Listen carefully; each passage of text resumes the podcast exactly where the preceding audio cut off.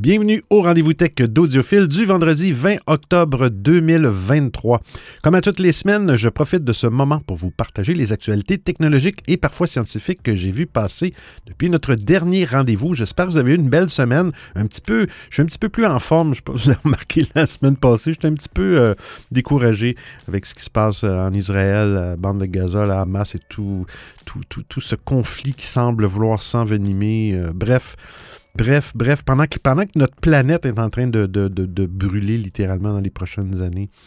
Euh, mais bon, mais bon, qui suis-je pour, euh, pour euh, juger? Hein? Je ne suis qu'un narrateur hein, qui vous livre les nouvelles technologiques entre vos deux oreilles à tous les vendredis. Hein? Car vous n'avez pas le temps toujours d'aller naviguer dans les méandres d'Internet pour aller vous tenir à jour sur les actualités. Bien, je le fais pour vous. Hein? Allez, on tout de suite avec la première actualité. Bon épisode!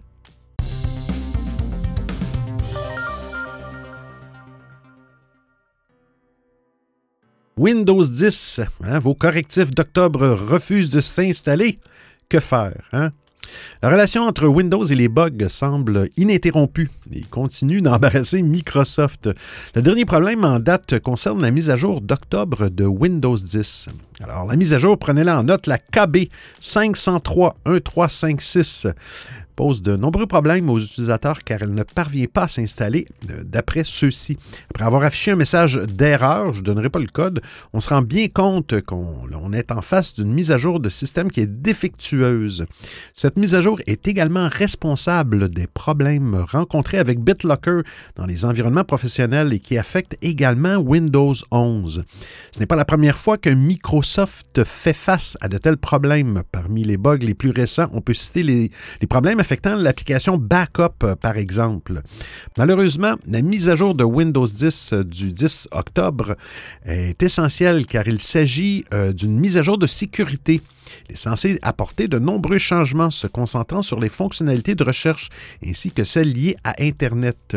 Parmi les nouveautés de cette mise à jour défectueuse, on trouve une nouvelle barre de recherche ainsi que de nouvelles animations pour les boutons Actualité et Centre d'intérêt de la barre de tâches.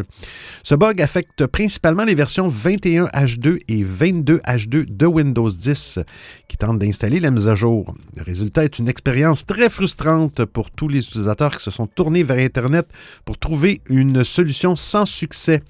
Pour minimiser le problème, Microsoft a cependant assuré que l'entreprise travaille activement à la résolution de ce bug. La firme propose même une solution pour contourner le problème d'installation. Alors, vous ouvrez le menu Démarrer, vous recherchez l'invite de commande, vous lancez l'invite de commande en tant qu'administrateur. Euh, dans la fenêtre de l'invite de commande, utilisez la commande de restauration rapide.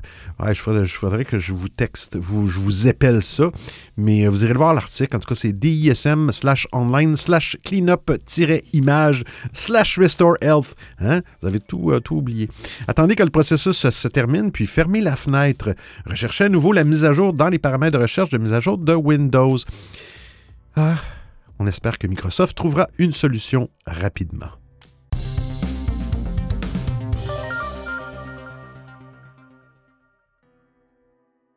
Mettre à jour iOS sans ouvrir les boîtes des iPhones. Wow! Lorsqu'on achète un nouveau euh, téléphone intelligent, il faut souvent passer par euh, la case des mises à jour. Cela concerne notamment le système d'exploitation du smartphone, que ce soit sur Android ou iOS. À moins d'acheter un iPhone dès sa sortie, et encore, il est probable que la version d'iOS qui équipe un modèle neuf soit ancienne. On le constate d'ailleurs avec l'iPhone 15 lancé sous iOS 17 et rapidement mis à jour vers iOS 17.01 et 17.02. Il faut le plus souvent corriger certaines failles de sécurité ou des bugs. Apple aimerait que la situation change que vous n'ayez plus besoin de mettre à jour votre nouvel iPhone juste après son achat. Si l'on en croit Mark Gurman, Mr. Gurman de chez Bloomberg, ça faisait longtemps, M. Gurman, la, firme californienne prépare un nouveau dispositif permettant de mettre à jour des iPhones sans ouvrir les boîtes. Wow! Dans sa newsletter, le célèbre journaliste et spécialiste d'Apple détaille le fonctionnement de cette mise à jour à distance. Il évoque un dispositif propriétaire prenant la forme d'un tapis de recharge sans fil sur lequel les employés des Apple Store posent les boîtes d'iPhone.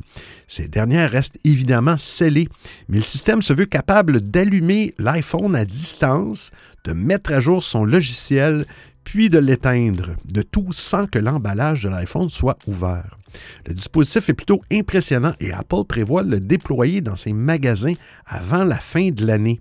On peut s'attendre à ce qu'il ne concerne pas uniquement l'iPhone et s'adapte aux autres produits de la marque, ben, comme les iPads. Euh, la volonté d'Apple de vendre les appareils déjà à jour est un effort intéressant. En effet, cela vise à réduire les risques associés à l'utilisation d'une version obsolète sur un téléphone. Un appareil déjà à jour présentera moins de failles de sécurité, protégeant mieux les précieuses données qu'il peut accueillir dès la configuration. De plus, ce type de décision évite de se retrouver avec des bugs potentiellement gênants.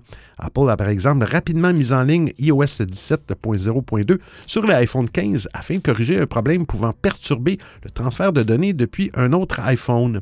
En attendant, on vous conseille de mettre à jour votre iPhone dès qu'une nouvelle version est disponible. Avant la fin du mois, Apple devrait publier la première mise à jour majeure notable d'iOS 17, appelée iOS 17.1, bien sûr. Elle devrait notamment apporter du changement pour le bouton Action des iPhone 15 Pro et Pro Max. Cette version est aussi très attendue par les propriétaires d'iPhone 12 car elle apportera un correctif pour le niveau de DAS.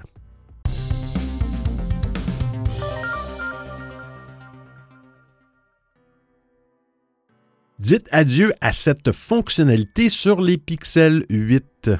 Utilisateurs d'Android, et plus particulièrement les applications Google, vous êtes malgré vous habitué à ce que la firme lance un service avant de le supprimer. Hein? Vous vous rappelez? Google ⁇ Picasa, Inbox, Hangouts, et, j'en oublie.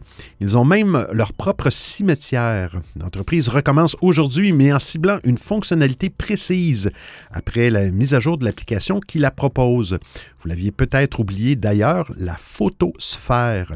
L'option lancée en 2012 tout de même permettait de prendre des clichés à 360 degrés avant que le mobile se charge d'assembler le tout pour un résultat immersif. Sur le réseau social le communautaire de Reddit, il y a un utilisateur qui remarque qu'il n'est plus possible d'en créer sur son Pixel 8.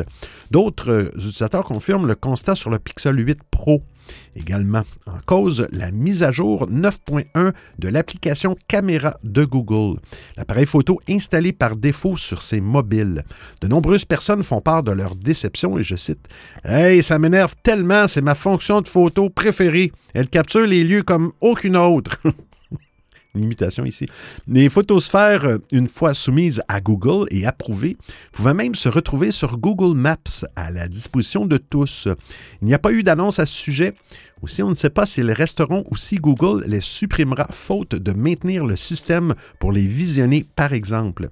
D'après certains témoignages passés à la version 9.1 euh, de l'appli caméra de Google ne change rien sur les autres pixels, comme les Pixel 7 ou Pixel 7 Pro. L'option photosphère reste. Quoi qu'il en soit, Google n'a pas expliqué cette suppression. Il est possible que l'entreprise ne le fasse pas. On suppose qu'elle a étudié les statistiques d'utilisation et constaté que la fonctionnalité était trop peu utilisée pour justifier son maintien. En revanche, si c'est le cas, difficile de comprendre pourquoi seuls les derniers smartphones Pixel en date sont concernés et pas les précédents. Peut-être que la fin de l'option photosphère arrivera sur les différents modèles à une date ultérieure.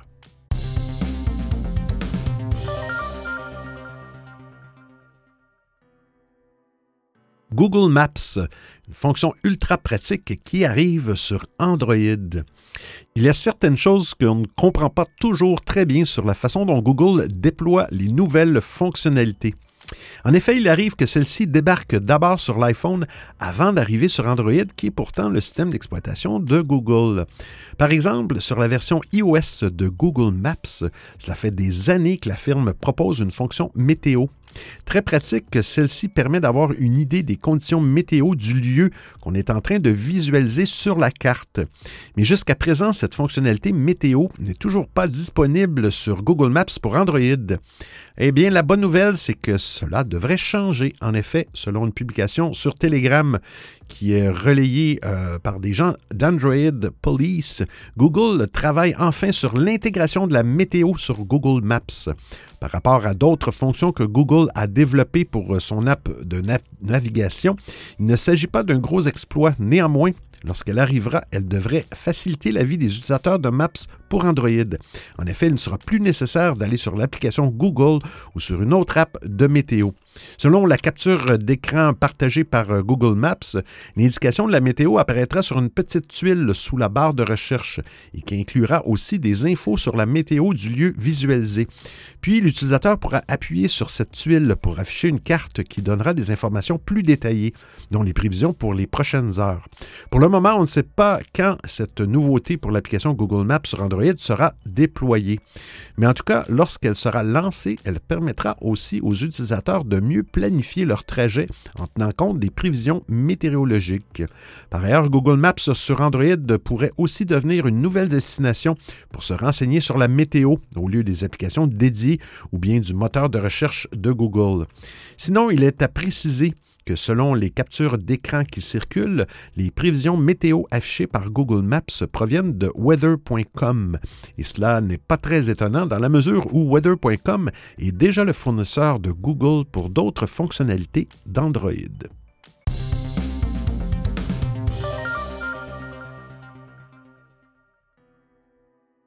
Échec pour Sonos. Google restaure des fonctions dans ses appareils audio. Aux États-Unis, Sonos subit un revers majeur dans sa bataille contre Google, accusé par le constructeur de produits d'audio d'avoir volé euh, plusieurs de ses brevets. Le juge William Alsop, bonjour Monsieur Alsop, a invalidé une précédente décision de justice en faveur de Sonos, qui avait permis à ce dernier d'empocher des dommages de 32,5 millions de dollars. Surtout, il a déclaré que les deux brevets clés de Sonos étaient inapplicables et invalides.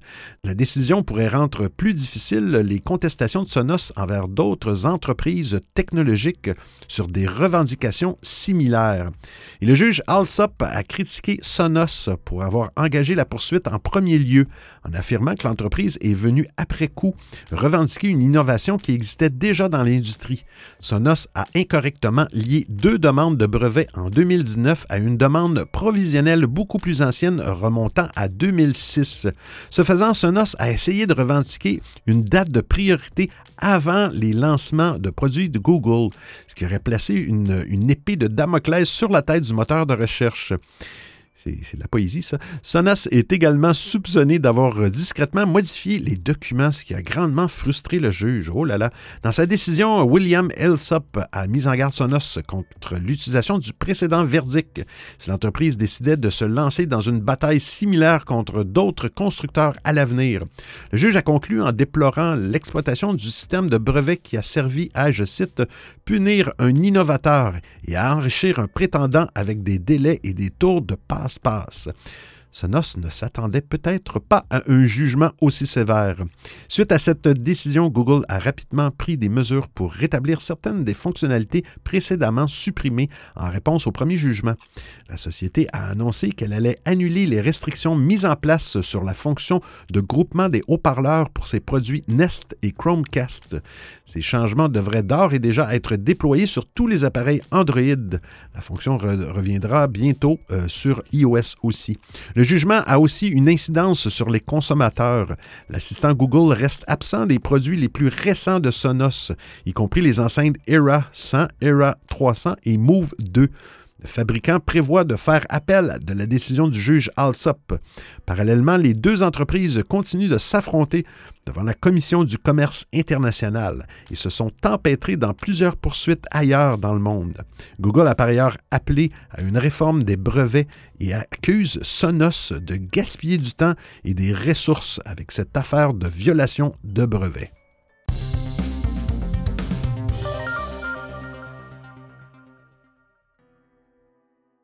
Est-ce qu'on dit Xiaomi ou Xiaomi? Je veux dire Xiaomi. Mais HyperOS va remplacer la célèbre surcouche des Xiaomi 14. La surcouche euh, MIUI colle à la peau des smartphones Xiaomi euh, depuis 13 ans. Mais le constructeur est en quête de renouveau et veut désormais proposer une nouvelle interface à ses ouailles.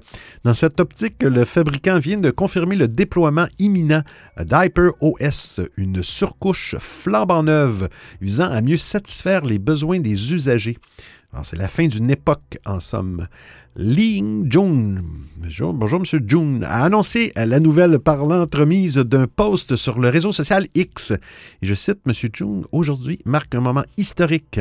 Après des années de travail collectif, notre nouveau système d'exploitation Xiaomi Hyper OS est sur le point de faire ses débuts officiels sur la série Xiaomi 14. Se félicite le fondateur qui promet d'offrir euh, l'expérience système la plus centrée sur l'humain et la plus conviviale possible. Cela fait plusieurs années que Xiaomi planche sur son nouveau système d'exploitation. Celui-ci s'appuiera euh, toujours sur l'architecture Vela et sera toujours basé sur l'Android Open Source Project. Autrement dit, les utilisateurs pourront profiter des applications du Play Store. Pour le moment, peu d'informations ont été dévoilées sur les contours de la future interface. On s'attend évidemment à un gros coup de pinceau ainsi qu'à des fonctionnalités inédites. Il est aussi possible que les changements se fassent progressivement, l'interface et les options évoluant au fil de l'eau. Globalement, l'objectif de Xiaomi sera surtout de créer des synergies entre ces différents produits grâce à son système d'exploitation unifié. Le constructeur aimerait ainsi couvrir plus de 200 catégories de produits. Dans un premier temps, HyperOS sera exclusif au Xiaomi 14 qui devrait être présenté le 27 octobre prochain. L'occasion d'obtenir des informations plus détaillées sur les subtilités de la future surcouche. D'après Alvin Tse, vice-président de Xiaomi Global, celle-ci sera disponible ensuite aux quatre coins du globe. Le déploiement se fera tout au long de l'année 2024.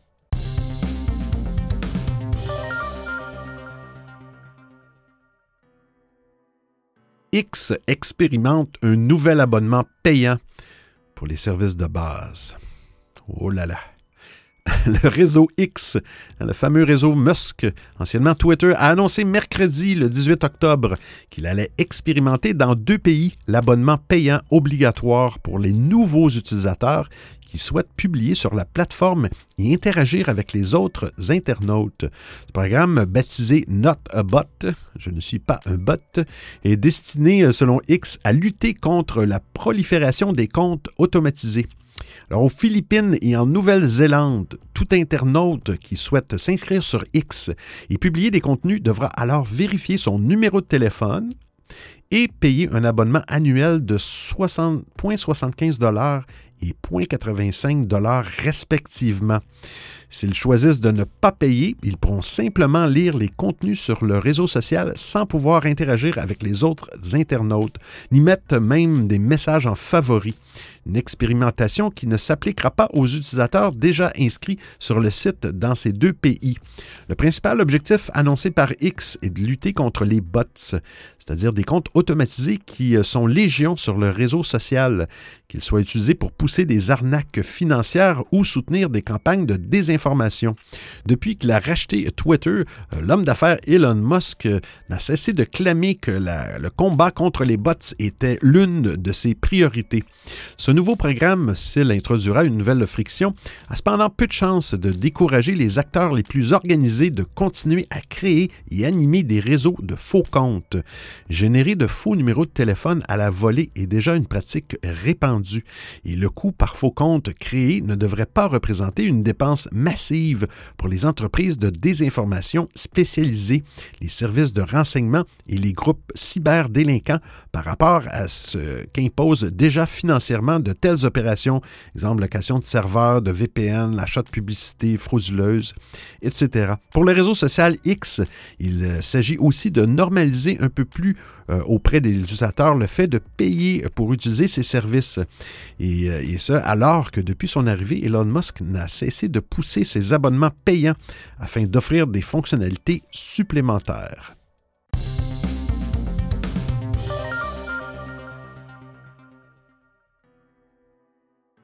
désinformation. Le gouvernement menace de bloquer X en France. Faut-il en terminer avec le Twitter d'Elon Musk?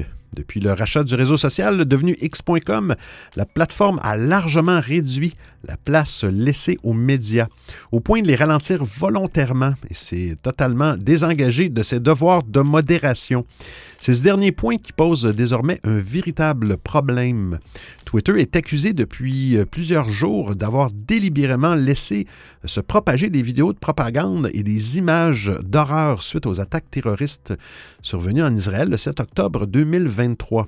Après le rappel à l'ordre de l'Europe de la part de Thierry Breton, qui est le commissaire européen au marché intérieur contre Elon Musk, c'est au tour de la France de mettre euh, en garde la plateforme. C'est à Jean-Noël Barrot, le ministre délégué chargé du numérique, que l'on doit ce nouveau rappel concernant la réglementation mise en place en Europe et en France. À l'Assemblée nationale, lors d'une session de questions au gouvernement, le ministre a fait la déclaration suivante à Elon Musk, et je le cite, je veux lui dire que c'est le peuple européen souverain qui a décidé d'adopter euh, ce règlement sur les services numériques, qui a prévu des amendes extrêmement lourdes, qui a prévu que le bannissement du territoire de l'Union européenne était possible. Et cela s'appliquera même à une plateforme comme X, anciennement Twitter, si elle ne respecte pas nos règles. La menace est donc claire si X ne veut pas être banni de France et plus largement de l'Union européenne, la plateforme doit absolument se mettre en conformité avec le DSA. Ce dernier comprend tout un volet sur l'obligation de modération de la part des plateformes en ligne. La direction de X a publié sur la plateforme une réponse générale adressée à Thierry Breton. La plateforme explique être engagée pour servir le débat public et qu'il n'y a pas la place sur X pour des organisations violentes ou terroristes. La plateforme estime avoir modéré des dizaines de milliers de publications, notamment par l'ajout des fameuses Community Notes qui sont visibles sous des milliers de publications et ont généré des millions d'impressions. Sur euh, le réseau social Blue Sky, qui connaît une forte croissance depuis quelques jours, Thierry Breton accuse réception de, cette réponse. Il indique que l'équipe en charge du DSA va désormais l'analyser et décider des prochaines étapes à suivre pour la plateforme d'Elon Musk. Vous écoutez le rendez-vous tech d'Audiophile.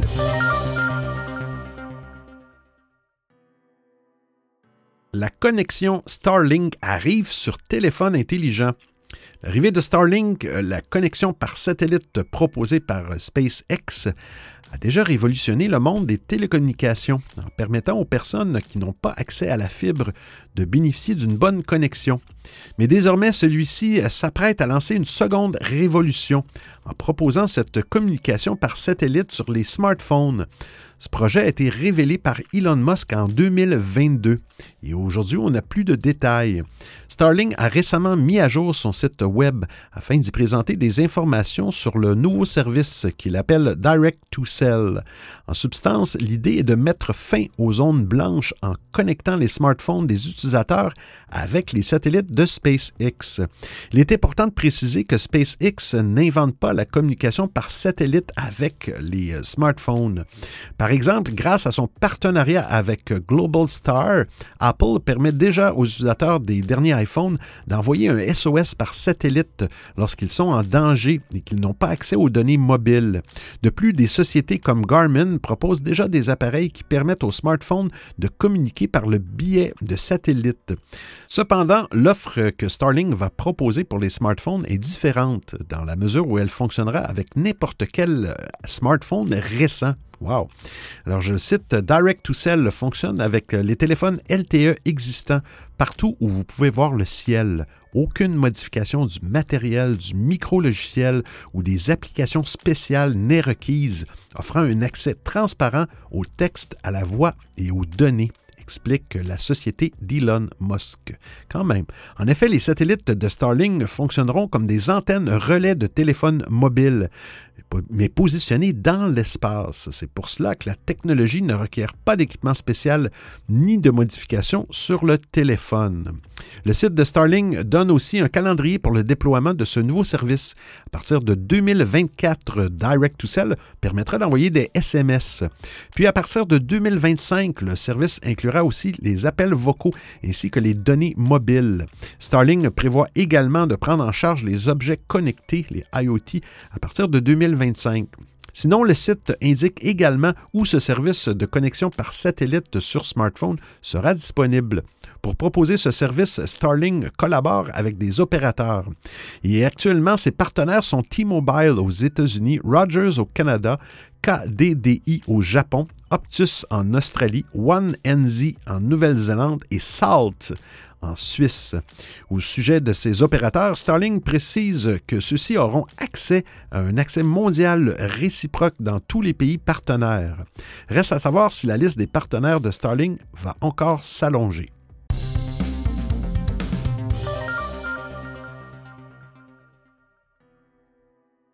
Threads ajoute un nouveau bouton bien pratique.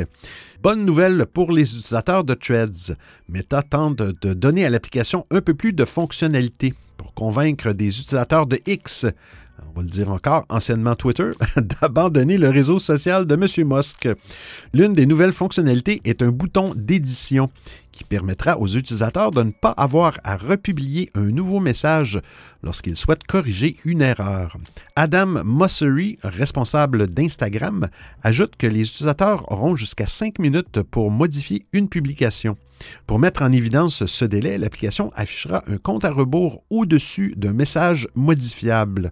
Bien que la fenêtre de 5 minutes soit plus étroite que celle d'une heure proposée par le rival X, elle est également disponible gratuitement contrairement à la plateforme des médias sociaux de M. Musk.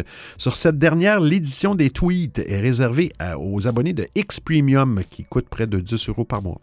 Le problème, c'est que Threads n'affichera pas l'historique de modification des messages. Cela nuit à la transparence, en particulier si quelqu'un modifie de manière significative le contenu d'un message qui gagne rapidement en popularité. Mark Zuckerberg, bonjour M. Zuckerberg, PDG de Meta, je ne peux pas m'empêcher de a également indiqué que Threads ajoutait la possibilité de publier des clips vocaux. Ceci offre une transcription de type karaoké. On sait aussi que Threads travaille sur une nouvelle catégorie tendance où l'on pourra retrouver tous les sujets en vogue. Dans l'ensemble, il s'agit d'une grande victoire pour Threads et d'une excellente incitation pour les nouveaux utilisateurs à rejoindre la plateforme et pour les utilisateurs existants à devenir plus actifs. Hmm. L'équipe semble être à l'écoute des commentaires des et lentement mais sûrement leur offre des fonctionnalités qu'ils souhaitent. Si l'application avait rapidement dépassé les 100 millions d'utilisateurs en seulement 4 jours, eh bien sa popularité avait aussi décliné. De nouvelles fonctionnalités devraient donc venir booster l'engagement des utilisateurs.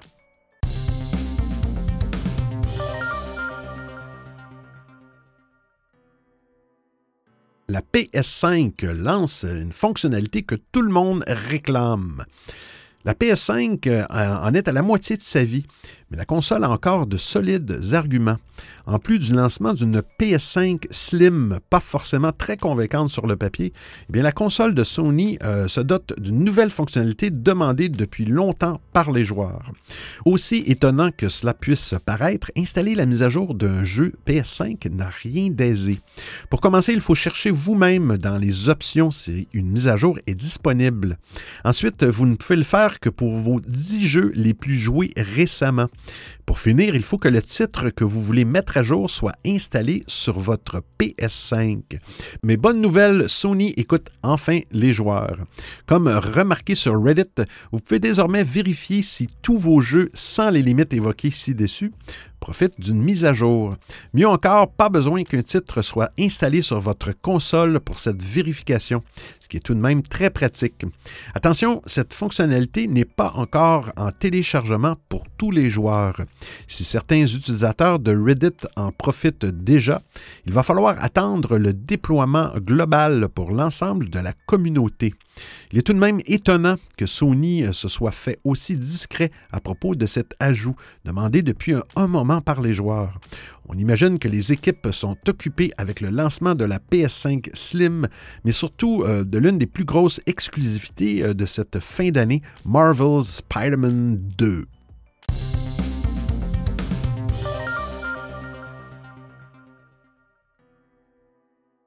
Révolution dans le monde des voitures électriques. L'arrivée du lithium-ion dans la fabrication des cellules énergétiques a été une révolution pour euh, remplacer le plomb, atrocement lourd. Euh, mais euh, ces nouvelles batteries sont loin d'être sans défaut. Il est fort probable qu'un duo revienne dans l'industrie, le sodium-ion. Cette conception de batterie découverte dans les années 80 a largement progressé depuis et pourrait être une solution à envisager sérieusement pour se passer du lithium. Ce type de construction se démarque par leur coût de production réduit, leur légèreté et une sécurité d'usage renforcée. Leur empreinte environnementale est également bien moins lourde que celle des batteries lithium-ion. Pour ces dernières, celle-ci est simplement catastrophique. Pollution des sols, extraction des terres rares, cobalt, nickel, dans des conditions désastreuses ou pillage des réserves en eau. On considère les batteries sodium-ion comme plus écologiques pour plusieurs raisons. Premièrement, le sodium est très abondant dans les océans terrestres, qui réduirait grandement le besoin de minage intensif. Extraire ce sodium de l'eau est ensuite beaucoup moins dommageable pour l'environnement par rapport à l'extraction du lithium. Il serait théoriquement recyclable plus aisément. Alors, euh, le sodium-ion candidat parfait Hmm, cela reste à voir. Cette technologie est encore en développement. Il se peut très bien que des facteurs non identifiés émergent une fois les recherches avancées. C'est en Chine que l'utilisation du sodium-ion est la plus remarquable. Et c'est sur le plan économique que cela se passe. De nombreux véhicules électriques fonctionnant avec ce système y sont vendus. Les prix sont imbattables. Certains modèles sont vendus neufs pour 10 500 euros et proposent une autonomie de 300 km. Un rapport prix-autonomie qui surpasse de loin celui des batteries au lithium. Autrefois, le point faible du combo euh, sodium-ion résidait principalement en la faiblesse de sa densité énergétique. Faiblesse que l'on a su atténuer avec les progrès dans les techniques de fabrication. Au niveau tarifaire, c'est sans appel, elles sont 40% moins chères que leurs cousines fonctionnant au lithium. Leur résilience thermique est également un très gros avantage. Alors on sait, l'ennemi principal des batteries au lithium est le froid et le chaud. Celles fonctionnant au sodium résistent beaucoup mieux aux variations de température. Même à moins 20 degrés Celsius, l'énergie stockée ne décroît euh, que très peu et reste utilisable sans préchauffage. Alors le sodium sera-t-il le nouveau héros de la transition électrique? Hmm, peut-être qu'il apportera une partie de la réponse. Il faudra pour cela que les fabricants investissent massivement dans cette technologie en se servant des outils, composants et processus déjà développés pour la fabrication des batteries au lithium.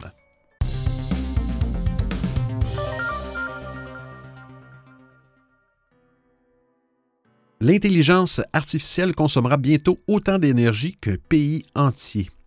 Dans l'industrie technologique, les centres de données ont toujours été pointés du doigt en raison de leur consommation énergétique élevée.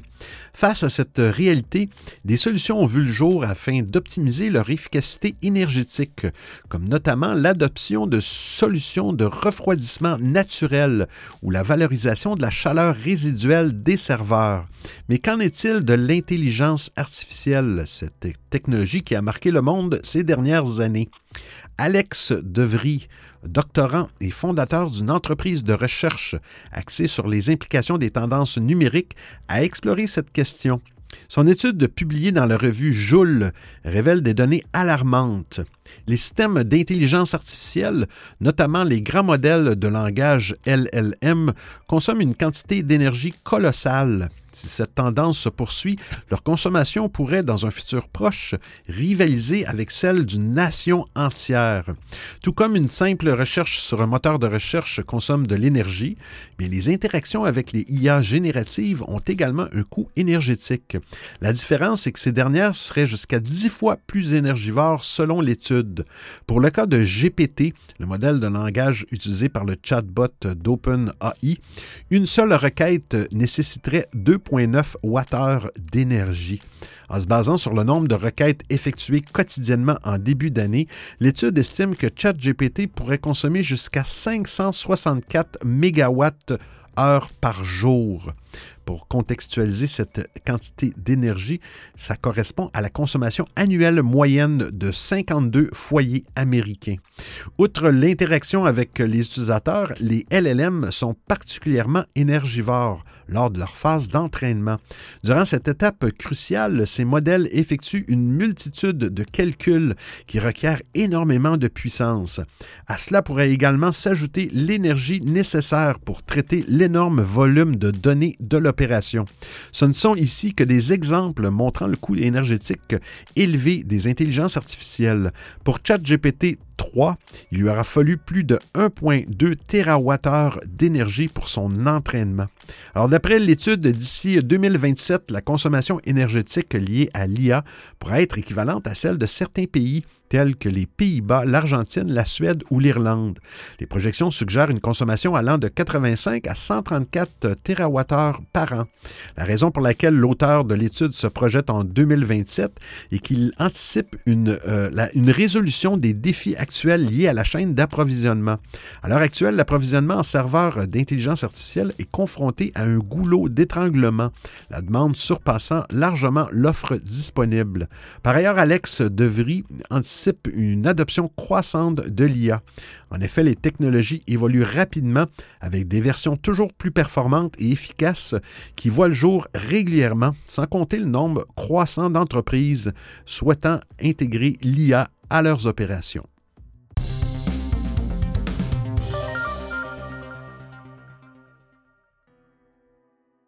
Un chat saute sur un clavier et provoque une panne de serveur. Le 13 septembre dernier, le Centre médical pour vétérans de Kansas City a été victime d'une interruption de système de 4 heures. Selon une source proche du dossier, cette panne serait due à un chat qui aurait sauté sur le clavier d'un technicien en train de passer en revue la configuration d'un cluster de serveurs. Le greffier aurait alors accidentellement, cela va sans dire, supprimé ces configurations.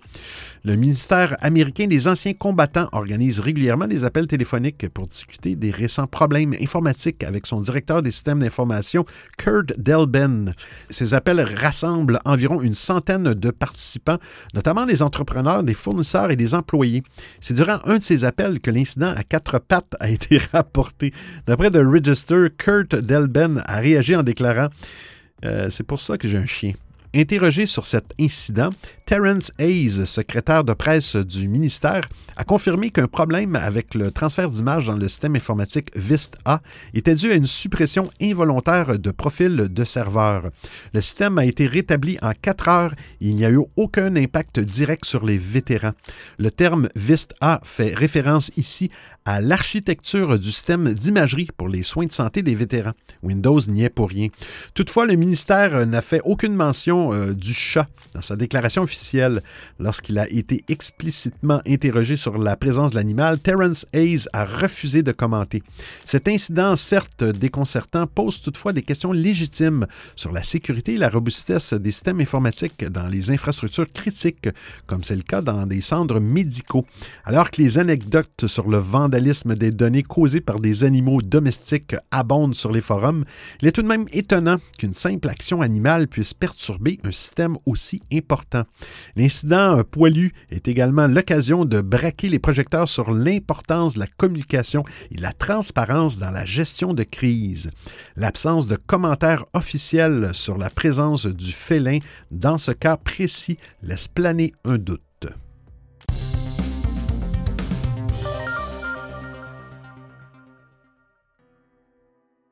Pour être astronaute, il ne faut pas avoir de Kerry.